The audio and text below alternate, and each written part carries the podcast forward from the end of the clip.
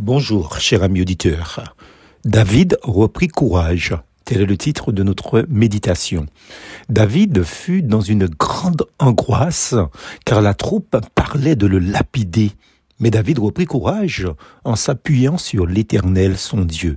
1 Samuel, chapitre 30, verset 6. Qu'est-ce que le découragement Sinon qu'une perte de courage, une absence d'énergie, un total abattement jusqu'à la démoralisation?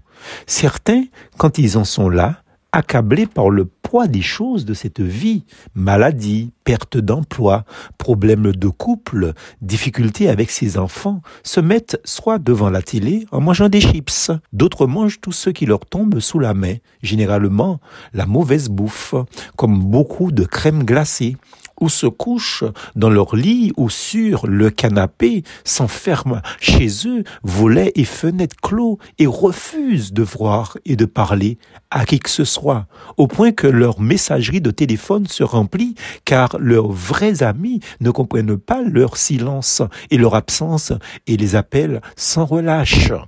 D'autres en arrivent à l'acte fatal. Ils attendent à leur propre vie. Et oui. Et vous, que faites-vous alors quand vous êtes découragé? Voilà un homme, un croyant, selon le cœur de Dieu. Un Samuel chapitre 13 verset 14. Découragé certes, et même menacé par ses propres amis, ses parents et ses soldats. En effet, la troupe parlait de le lapider. 1 Samuel 30, verset 6. Rien que ça. La Bible nous dit que David, pourchassé par le roi Saül, avait établi son campement à Siklag. Or, un jour, en rentrant au camp avec ses soldats, il le trouva incendié.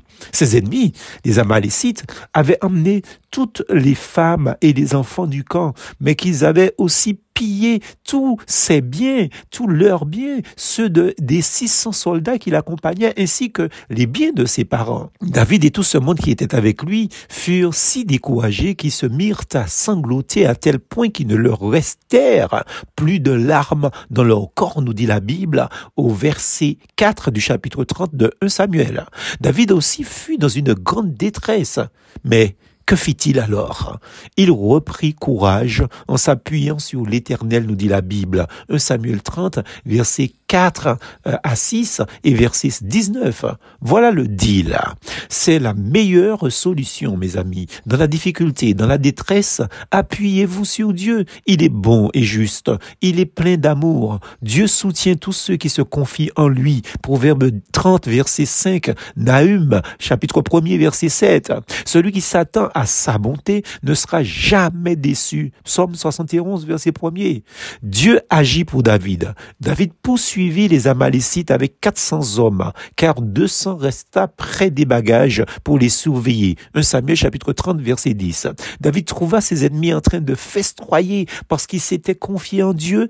Il délivra tous ceux que les Amalécites avaient kidnappés. Il ne leur manqua personne, ni petit, ni grand, ni fils, ni fille, ni aucune partie du butin, David ramena tout 1 Samuel 30, verset 18 à 20. Il vaut la peine de se confier réellement en Dieu. Je peux vous le dire, Dieu ne m'a jamais déçu. Dieu est fidèle. Il exauce les prières à cause de Jésus-Christ. Remettons sera l'éternel. Confie-toi en lui et il agira. Psaume 37, verset 5. Vous aussi, cherchez son aide en toutes circonstances. Parlez-lui de vous, de vos soucis, de vos craintes, dépression, tristesse, maladie. Jésus-Christ vous donnera sa paix divine il agira en votre faveur. C'est certain. Plus force en Jésus.